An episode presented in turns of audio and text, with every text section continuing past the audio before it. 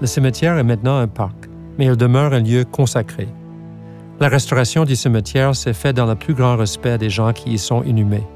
Il faut souhaiter que les visiteurs explorent le site dans ce même esprit, s'arrêtant quelques instants pour contempler la vie de ceux qui nous ont précédés et réfléchir au sens de l'expression qu'ils reposent en paix.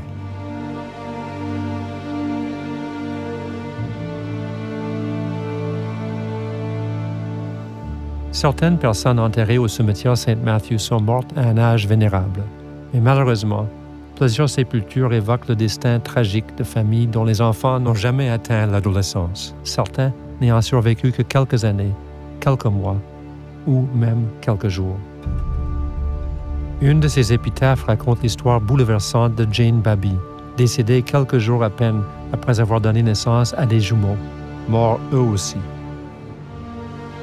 À vos pieds, sur le sol, deux pierres tombales honorent la mémoire de deux familles qui ont subi la perte de plusieurs très jeunes enfants.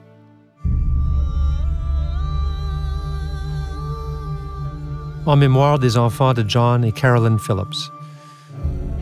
William, 1819, 16 mois. Mary Jane, 1825, 9 mois.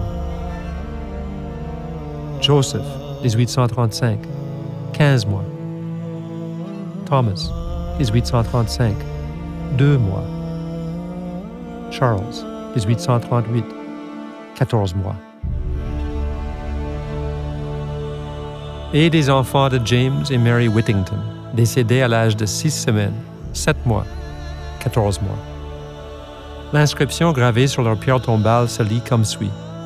L'Éternel a donné et l'Éternel a repris que le nom de l'Éternel soit béni.